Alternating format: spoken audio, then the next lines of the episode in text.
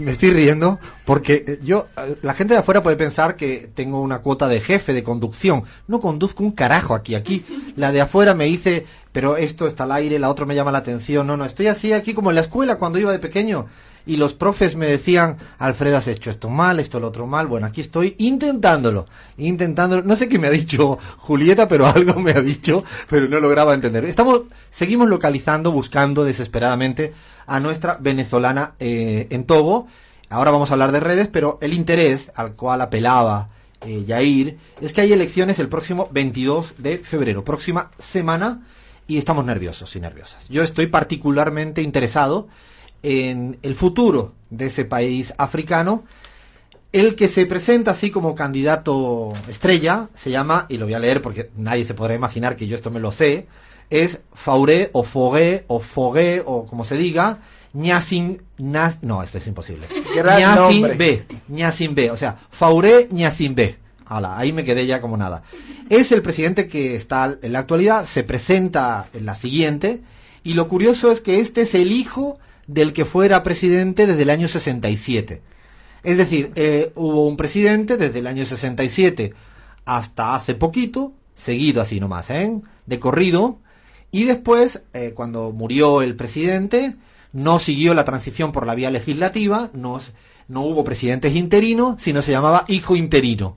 Eh, esta vez el hijo, este Fauré Ñasimbe, se presenta eh, a ver si después de sus 38 años de poder del padre, él de alguna manera lo imita. Eso sí, está reñido porque hay otro partido que no sabemos muy bien quiénes son, pero que el nombre a mí me llamó la atención para bien. Fijaros lo, así hacen, yo me imagino, los reportes de los países desconocidos, ¿no? Pero lo peor es que así hacen los españoles análisis de Argentina. O lo peor es los gringos análisis de Venezuela. No tienen ni idea pero en cambio se lanza. Bueno, el título, a ver qué os parece, compás, es Combate por una alternancia política. Ahí está, ahí lo dejo todo. Es el partido de Jean-Pierre Fabre, lo digo bien para que quede así como que lo conociera, de la nada. Se llama Combate para la Alternancia Política CAP. Eh, para mí nos tenemos que posicionar como pizarra y voy más por el segundo. No sé qué opinan ustedes. Yo voy a ser polémico, yo voy con el oficialismo de Togo. Quiero que vuelva a ganar el oficialismo, un régimen que está consolidándose y además no me gusta el término de la alternancia política como bandera únicamente, así que mi apuesta es por el oficialismo. Aquí estamos divididos, a ver, a ver. Hay que ver qué es lo que el pueblo quiere, ¿no? Si quiere continuidad de un mismo modelo, no pasa Nada. Claro, claro, claro, es verdad. O sea, estamos así, todavía no sabemos lo que es cierto es que en la etapa final del preferido de Yair, B, bajó bastante la pobreza, dice el Banco Mundial, cayó seis puntos la pobreza, y nosotros estaremos nerviosos, seguramente la semana que viene eh, le informaremos a nuestra audiencia siempre hambrienta de, estos, de esta cuestión internacional cómo irán los resultados, y yo empiezo a pensar que la Crismar Lujano está en problemas. ¿Qué hay del rumor que Leandro Álvarez podría ir a Togo a cubrir las elecciones? ¿Qué tan cierto es? Igual acá teníamos un movilero estrella, Es verdad, cuidado, señores, acaba de aprobar eh, la pizarra sin asamblea que Jair Sibel se va para Togo, para Lomé. Sobre todo por Bocón, ¿no? Por a mí. Es verdad, es cierto. Bueno, una vez demostrado el interés que tiene la pizarra en las elecciones próximas del Togo, le paso la palabra aquí a Bahía Luna, que por favor te pido que no arranques con uno de mis preferidos. Eh, bueno, lamentablemente no te voy a poder hacer el Fijaron que no me hacen caso, pero para la nada, ¿eh? Nada. Vamos a empezar con Álvaro Uribe, que ya venimos hablando bastante, es candidato a la sección Se te entiende demasiado poco, vamos también a analizar su perfil psicológico en breve, que dice, la pasión por la democracia, la seguridad, la inversión, la fraternidad construye. El resentimiento socialista y progre destruye. La tibieza deja que se destruya. Un frase para pensar el fin de semana, ¿no? No, y lo curioso, y creo que lo pone así en el tweet, porque lo estoy viendo acá, es que construye y destruye lo pone en mayúsculas para que todo el mundo se dé cuenta de la su frase mágica e increíble. Bueno, pásame a otro que me gusta un poco más. Bien, vamos con Lula, dice en su cuenta de Twitter, ahora no dejan de pedirle al Partido de los Trabajadores que se autocritique, y ellos gobernaron ese país durante 500 años, nunca se criticaron a sí mismos, nunca se disculparon por abandonar a los pobres de ese país me enorgullece decir que Brasil vivió su mejor periodo entre 2003 y 2014. Vivió su mayor periodo de inclusión social, quitamos a Brasil del mapa del hambre y pusimos a más jóvenes en la universidad que en 500 años. Esto se trata la interpretación doble, ¿no? Contrapuesta de un país, de un modelo. Eh, ¿no? Lula está un poco planteándole que no hay que olvidar eh, respecto a lo que se hizo. Yo ahí, si bien es cierto que estaría muy de acuerdo con lo que plantea Lula, eh, sugerencia humilde de los de la pizarra, o al menos del, de este que habla de la pizarra, es que no hay que estar todo el tiempo hablando de lo que se hizo. Hay que empezar, la gente quiere saber qué va a pasar mañana y pasado mañana. Lo digo porque cuando el progresismo se queda secuestrado en mirar por el retrovisor en el pasado, suele ser poco efectivo en la, ¿no? en la adherencia de la mayoría ciudadana cuando llegan las elecciones. Sugerencia humilde de estos locos y locas de la pizarra. Bien, seguimos por España. Pablo Iglesias, en el marco de la ley Es el de país comunista, ¿no? Nos dijo el año pasado. Claro, por supuesto. Ahora- Corea del Norte, Laos, China, Cuba, España. Los oyentes que se perdieron el programa de la semana pasada les recordamos que es que España, como era, si pones España, si no, si pones países comunistas en Google, te aparece España como nuevo país comunista, yo sin saberlo. Bien, este país comunista está discutiendo la ley de eutanasia y eh, Pablo Iglesias dice, el portavoz del Partido Popular acaba de referirse a la eutanasia como solución final, pretendiendo aludir al exterminio de millones de judíos por los nazis. El nivel de desvergüenza de esta oposición ultraderechista no tiene límites. Es repugnante. Está hablando de José Ignacio Echaniz, eh, que clasificó justamente la medida que está llevando Pablo Iglesias al Congreso para contemplarlo como derecho de cuestión de sanidad pública como solución final. ¿Qué me decís? Es que Alfredo? es como aberrante que un político compare una discusión que además está hasta correcto que alguien no quiera estar de acuerdo. Es legítimo, eh, yo no estándolo. Pero puede ser legítimo que alguien diga que no, que la eutanasia, el derecho al suicidio, que de hecho se está discutiendo en toda Europa y yo diría en todo el mundo, en Holanda se está discutiendo hoy en día, que no es un país que tampoco sea el más progre de todos. Pero lo, lo particular es que el extremo del Partido Popular, que también lo ha hecho la ultraderecha de Vox, es intentar resignificar ese campo de discusión con respecto a la cuestión de los nazis con los judíos. Es una cosa absolutamente loca y desquiciada, pero, y esto lo tenemos que tratar alguna semana, y lo sigo diciendo, es cómo se instalan agendas en los países. Es como que hay una eh, capacidad virtuosa de muchos eh, partidos políticos que tienen la habilidad de instalar temas como eh, frente a la eutanasia, te instalan el tema del nazismo cuando afortunadamente esa no es la discusión hoy en día en España. Bien, y vamos con los carabineros de Chile. ¿Cómo? ¿Pero qué dices? Eh, Sí, ¿Pero sí. qué estás hablando? No- empezamos diciéndole que por favor no me joda tanto. Con amigos empieza con Duque y ahora me traes carabineros chilenos. Dale, dale. Linda, se trata Linda del y carabineros es un oxímoron, ¿eh? Valentín y Día de los Enamorados. Las fuerzas de orden y seguridad chilenas hicieron un mensaje al respecto y pusieron una frase de Pablo Neruda. Conocer el amor de los que amamos es el fuego que alimenta la vida. Carabinero de Chile le decía un feliz día del amor y la amistad. Recordemos que esta, esto que hizo los carabineros no es la primera vez que se hace en América Latina. No sé si recuerdan, Lean, Jair, Dani, que eh, en la gestión de Macri, la policía bonaerense ha sacado hasta un spot, fue mucho más allá que una frase de Pablo Neruda, donde había un video donde policía se, daba, zapaba básicamente con la música de fondo de los Beatles, Un asco. All You Need Is Love, eh, y se ve que los carabineros tomaron nota y también hicieron algo. O sea, ¿se al imaginan, no? Los jefes de los community managers hippies de los carabineros, ¿no? Diciendo, vamos a poner un tuit así, onda, ¿no? No, es de, es de broma. Ya cuando llega este surrealismo, más que mágico, yo diría que de mal gusto, ¿no? Porque es que hay que tener, hay que tener ganas de bancarse que los carabineros, después de la que están dando, y ahí ya no hay humor, represión, violaciones de los derechos humanos en todos los sentidos, muertes, ahora me vienen con a hacer un guiño a Neruda apelando al, a nada, al amor y a alimentar la vida. ¿Qué vas a decir? Alfredo, dos cositas que se me vienen a la cabeza. Uno, me imagino al community manager de los carabineros googleando frases de Neruda porque no creo que lo hayan leído y menos aún que sepan que eh, eh, la posición política ¿no? que tenía Pablo Neruda Probablemente muy no clara, saben, ¿no? probablemente no saben. Esto es como lo del Che cuando te pones una camiseta, cual, una remera. ¿no? Este me cae bien, pero como que no sé muy bien de qué. no sé muy bien por qué. Y ahora terminamos con una cuestión, le voy a dejar que me lea tres tweets a, a Bahía, porque hay algo que yo creo que no nos estamos enterando en la región, y es algo más relevante de lo que nos imaginamos en la región. Seguramente haremos alguna especial cuando se acerque la fecha. Y es que la Organización de Estados Americanos, la OEA, esa que participa en todos los golpes de Estado en la región, la misma OEA, eh, va a celebrar a finales de marzo elecciones. Eh, y hay tres candidaturas en ciernes. No significa que se hayan cerrado las candidaturas, porque aquí, además del humor, intentamos ser rigurosos y hay que decir que hasta el día antes de la cita electoral en la OEA se puede presentar una candidatura más. Yo diría incluso algo más. Se empieza a hablar en los pasillos de los palacios presidenciales de América Latina que la República Dominicana hasta podría llevar un candidato de última hora. Pero por ahora son tres.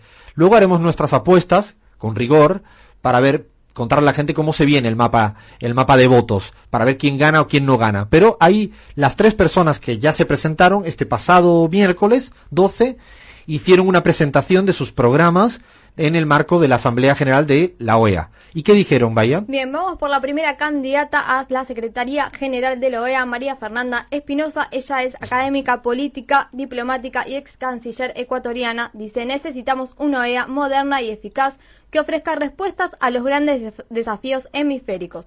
La Secretaría General debe ser el ente ejecutor de las decisiones de los estados. Tenemos hoy la oportunidad única de renovar y revitalizar la OEA.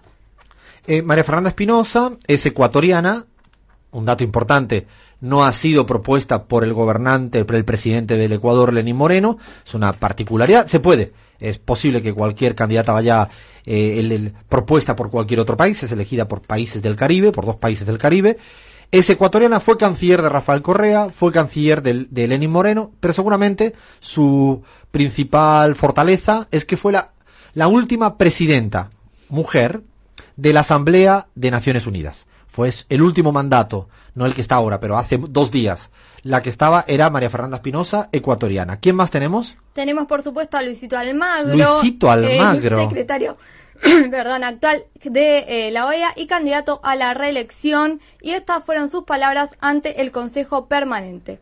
Dimos a OEA relevancia, vigencia y sustentabilidad económica, apegados a principios fundamentales de OEA. Construyamos consensos en torno a democracia, derechos humanos, desarrollo y seguridad, no en torno a dictaduras o malas prácticas. Almagro, el estadounidense, que digo, el, el uruguayo, eh, el de los golpes, el que bien conocido como el, ¿no? En todas partes como el de los golpes, si quieres practicar un golpe es como llama a Luis Almagro, ¿no? Ahí lo tienen. Ha participado en todos los golpes habidos en América Latina de todo tipo. Eh, lo gracioso, y ahí es donde ya un tuit se lo banca cualquier cosa, o mejor dicho, soporta cualquier cosa, habla de democracia, de derechos humanos, desarrollo, desarrollo seguridad y encima critica las dictaduras, pero él puede dar golpes de Estado, por ejemplo, a favor de la presidenta Áñez como la presidenta interina que iba a durar un poquito y sigue gobernando. Bueno, y, el tercero en disputa, ¿quién es? último candidato, es un candidato peruano, Hugo de Cela. Dice, mi candidatura propone fortalecer a la OEA como foro de diálogo y consenso que contribuya a resolver los conflictos que afronta la región y a concentrarnos en su desarrollo. Hugo de Cela es peruano, lo importante es que eh, es un hombre que viene de estar en muchas embajadas, estuvo como embajador en la OEA. Un dato relevante, fue el, uno de los grandes creadores del Grupo de Lima. Hugo de Cela, el peruano, es una suerte de Almagro el, a lo peruano. Es para que no nadie se, se pueda confundir. Es más, tiene infinitas declaraciones. Eh, nosotros en breve en CELAC sacaremos una biografía política de él en la cual ha estado siempre en contra de todo proceso de integración en la región latinoamericana. Es la competición a tres, Almagro, eh, Hugo de Cela y eh, María Fernanda Espinosa. Y para cerrar esto, que no es un tema baladí, es importante eh, primero saber que se puede pasar una segunda vuelta. Se, se, necesita tener la mayoría más uno para ganar y Almagro lo tiene muy complicado a este, en este momento. Es probable que Almagro tenga 15 votos, no voy a decir todos los países, pero es probable que Almagro esté en 15 votos es muy probable que María Fernanda Espinosa, la ecuatoriana, esté en torno a 12-14 votos. Tiene casi 10 votos del, de CARICOM, salvo Haití, salvo Santa Lucía, salvo... ¿Quién me falta que no está ahí? Bueno, Panamá no va a estar, pero tiene como de 12 a 14 votos. Tiene el aval de México, es un dato no menor, María Fernanda Espinosa. Caribe y aval de México. Y el otro Hugo de Cela tiene como cuatro votos, Perú, Chile, Canadá y Santa Lucía.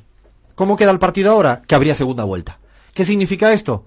Que Estados Unidos está como loco, haciendo política exterior muy proactiva para intentar evitar una segunda vuelta donde podrían tener un no control de la OEA. Vamos a seguir muy pendientes de lo que pasa en esta temática, que aunque quede lejísimos eso de la OEA, después cuando se da un conflicto político se nos viene tan cerca, tan cerca, que hay que eh, seguir como mirando qué ocurre semana a semana. Hasta aquí redes, bien cargados como siempre, y ahora nos vamos al Se te nota demasiado. Como Abraham nos ha pedido permiso para hacer un viaje, no sabemos a dónde, pero está por ahí, ¿no? Está viajando todavía. Está viajando, ah, está viajando. le- Yo no soy el que puedo. un cariñoso saludo. Un, un fuerte abrazo, un fuerte beso y además yo no puedo reprimir a nadie por estar viajando porque me paso todo el pinche día R que R, así que nada, Abraham lo tendremos la semana que viene con el repaso a los medios de comunicación, pero ahora tenemos a otra voz así como medio sarcástica, irónica, que me da miedo cuando agarra el micro, que es Jair Sibel, todo tuyo en el Se te nota demasiado, compañero. Bueno, Alfredo, no sé si lo estuvieron viendo, pero El Salvador ocupó las portadas de todos los diarios la última semana porque este muchacho que gobierna el país, Nayib Bukele, esta especie de presidente tuitero, presidente millennial, que despide ministros por Twitter, da órdenes por Twitter, bueno, decidió meterse al Parlamento con el ejército para que le aprueben un préstamo para seguridad interna. Y el diario Cronio, un diario digital del país, tituló el alto mando de la Fuerza Armada reitera su apoyo al comandante general Nayib Bukele. Por si hubiera alguna duda, ¿no? Está clarísimo. Es interesante porque el eufemismo utilizado para esta forma de que Bukele lo que hizo es obligar. Tenía opción constitucional de obligar al Congreso a sesionar.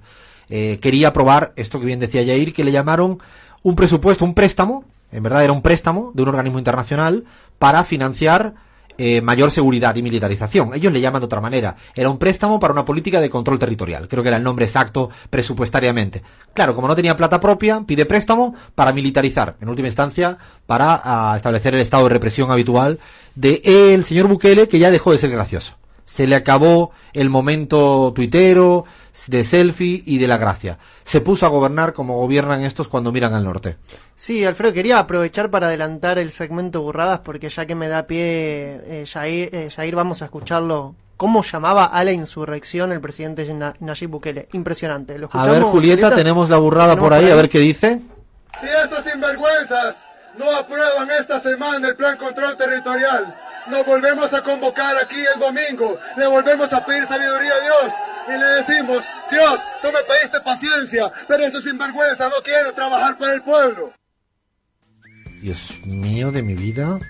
O sea, ha dicho, no, bueno, en el fondo gobierna él y Dios en una suerte de binomio nuevo, que no lo que teníamos hasta ahora a la vista. Muy duro lo que está pasando en El Salvador y seguiremos atentos. Vamos. Seguimos entonces, nos vamos a Ecuador, porque Ala. el diario La Hora tituló Al prófugo Correa le llegó la hora del juicio.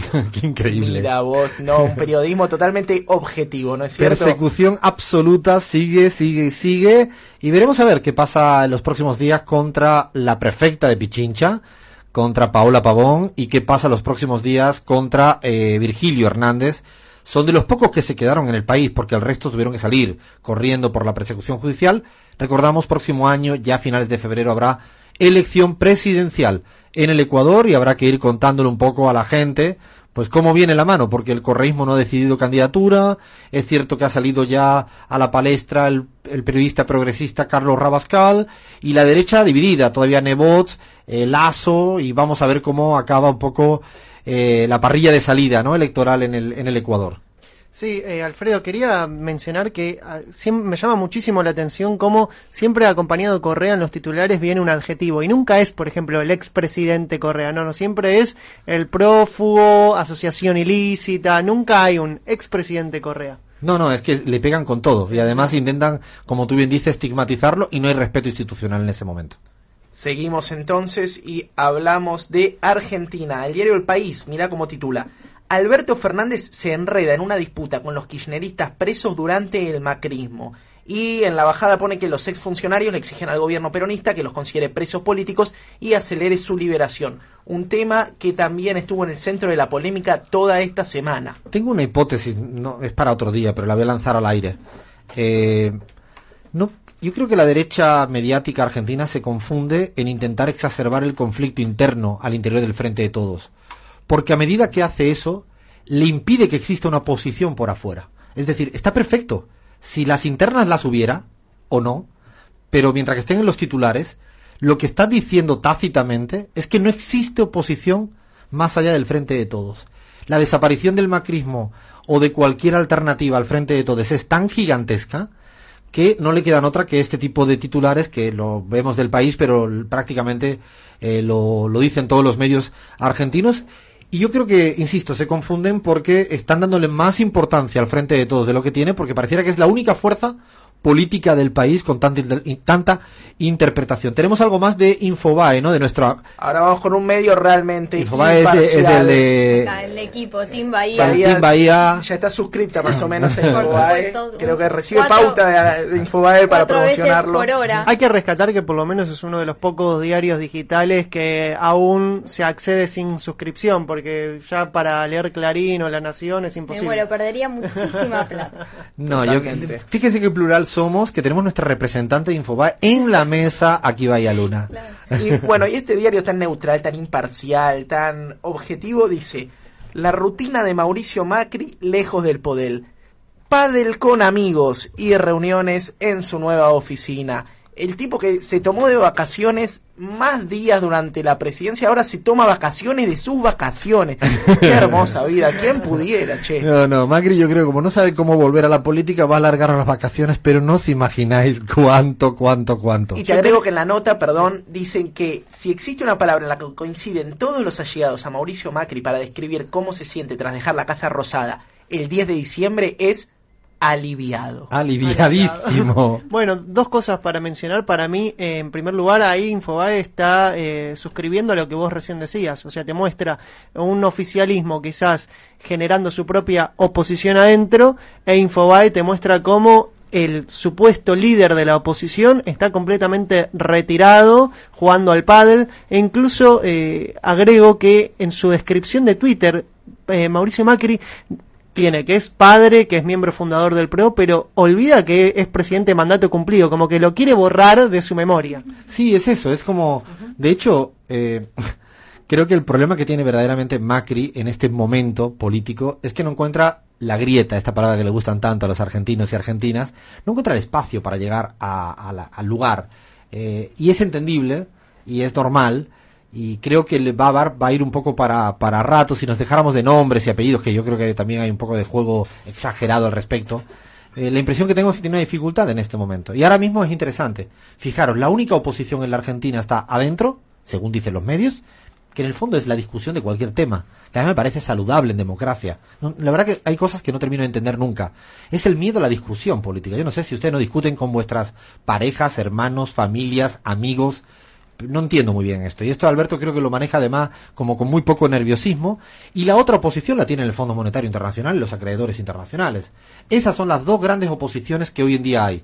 Y el macrismo, el macrismo no puede situarse, el macrismo o lo que fuere, no logra un poco ubicarse en un puzzle complejo en términos políticos. Por lo tanto, yo creo que si sigue la cosa así, el- lo que vaya a venir por otro lado alternativo va para rato, porque además no tienen posición respecto al Fondo Monetario. Es curioso, porque no he escuchado nada, o muy poco, al respecto, y al final disparan eh, flechas, e incluso a la propuesta de jubilación, porque dicen que no era tan alta. Bueno, cualquier cosa. Vámonos para Bolivia, que creo que viene cargadito Bolivia, ¿no? Así es, viene cargadito. El 3 de mayo van a ser las elecciones que definirán la futura presidencia en el país después del golpe de Estado encabezado institucionalmente por Janine Yáñez. Eh, y Infobae, nuevamente Infobae, me parece interesante que hagamos un, algún día la salvedad de la fuerza que tienen los medios de comunicación como construcción hegemónica de ideología cuando la derecha está tan dispersa. Y mirá la línea que le baja a la derecha. Dice, los principales partidos y plataformas civiles de Bolivia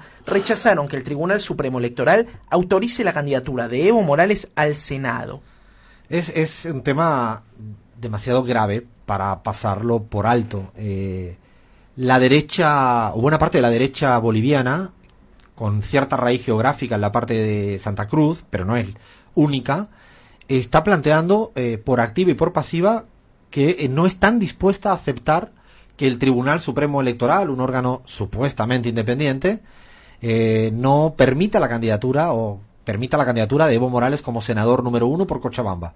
Eh, la presión actual de la derecha boliviana es intentar tumbarse a Evo Morales. Vamos a tener, eh, un poco porque los tiempos y todo es muy engorroso, eh, lee el siguiente titular y comentamos, porque está muy relacionado con esto. Seguro, el siguiente titular es página 7, que sería una especie de infobae local en Bolivia, que dice el Tribunal Supremo Electoral observa las candidaturas de Evo Morales y de Luis Arce por su radicatoria. Por esto la apelan. Es, curioso, porque el Tribunal Supremo Electoral, página 7, claro, página 7 es el, el cómplice del golpe en su momento, ¿no? Hay que ubicar en el, en el tiempo, ¿no? A todo el que nos escucha en la Argentina, en el Ecuador, también en Bolivia, que sigue habiendo gente que nos escucha a pesar de que Red Patria Nueva no nos deja estar a- al aire. Curiosa democracia y libertad de expresión la que defienden. Pero lo llamativo es que estamos, y esto es clave, contarlo, en las 72 horas determinantes para saber cuál van a ser los inhabilitados o inhabilitadas.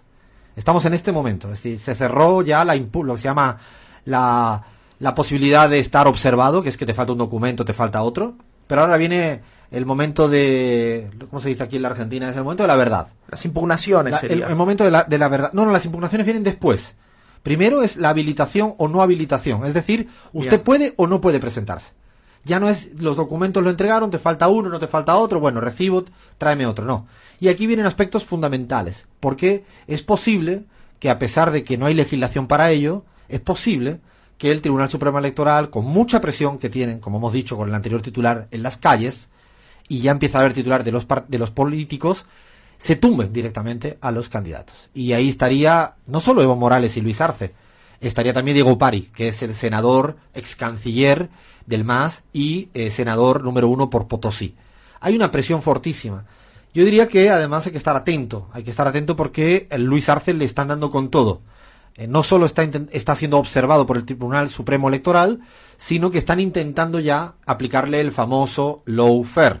Es decir, que eh, había un fondo indígena que dice que hubo una malversación de fondos, nada sin demostrar, obviamente, y en cambio están planteando de que eso le podría también inhabilitar. La cuestión radicatoria, que es curioso, porque hay sentencias del Tribunal Constitucional en Bolivia que avalan que cuando una persona se va por motivos políticos, sea para cumplir un- una misión internacional o sea porque te tienes que exiliar amparado en la legislación internacional, se puede mover de eh, lugar donde radica. Es el caso de Evo Morales y el caso de Lucho Arce.